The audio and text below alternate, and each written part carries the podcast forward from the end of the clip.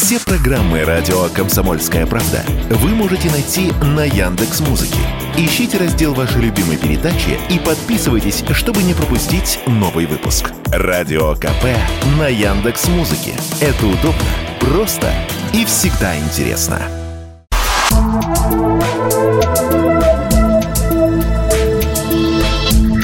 Просто космос.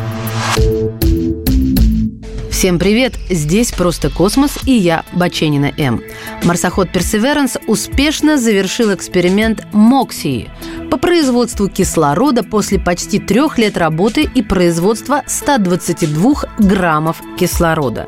Доказав работоспособность этой технологии в реальных условиях, мы с вами, друзья, приблизились к будущему, в которое астронавты будут жить на Марсе. В феврале 2021 года небольшой марсоход «Персеверанс» приземлился на Красную планету, а с ним прибыла небольшая золотая коробка по имени «Моксия». Этот аппарат размером с тостер был предназначен начать революционизировать исследования космоса, производя кислород на Марсе. МОКСИ, что расшифровывается как Mars Oxygen In Situ Resource Utilization Experiment, что переводится в свою очередь как эксперимент по использованию марсианского кислорода. Так вот, он очень скоро начал оправдывать свое название, генерируя кислород со впечатляющей эффективностью. Он продолжал это делать до 7 августа, когда этот маленький, но могучий аппарат создал 9,8 граммов кислорода во время 16-го, последнего запуска. В сентябре НАСА объявила, что миссия Мокси завершена. За время своего существования устройство произвело 122 грамма марсианского кислорода. Примерно столько же, сколько вдыхает маленькая собачка за 10 часов и в два раза больше, чем ученые ожидали от этого тостера.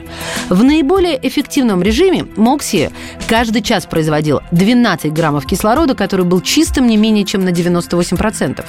Когда первые астронавты приземлятся на Марс, они могут поблагодарить потомков устройства за воздух, которым они дышат, и ракетное топливо, которое доставит их домой, сообщили представители НАСА. Производство кислорода на Красной планете имеет два основных преимущества. Ну, во-первых, важно, чтобы будущие астронавты имели максимальное количество запаса кислорода на время пребывания.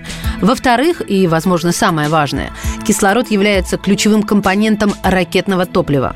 Когда космические агентства отправят астронавтов на Марс, это не будет односторонней экскурсией. Планировщики миссии должны отправить достаточно ракетного топлива на планету таким образом, чтобы экипаж смог отправиться обратно на Землю по окончании своих миссий. И количество топлива, которое потребуется для обратного полета, будет достаточно значительным. Например, для вывода четырех астронавтов с поверхности Марса потребуется около 6800 килограммов ракетного топлива и 24 950 килограммов кислорода. И эти 24 950 килограммов кислорода экипаж должен взять с собой на Марс, не говоря уже о других грузах, которые тоже будет необходимо перевозить. И так ученые пришли к идее, почему бы не сэкономить вес, произведя кислород прямо на Марсе. Это будет более экономично и в целом сделает мечту человечества о будущем марсианском обществе гораздо более осуществимой.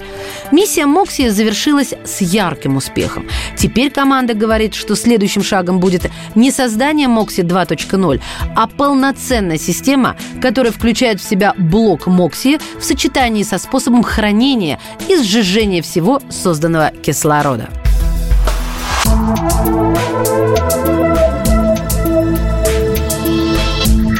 Просто космос.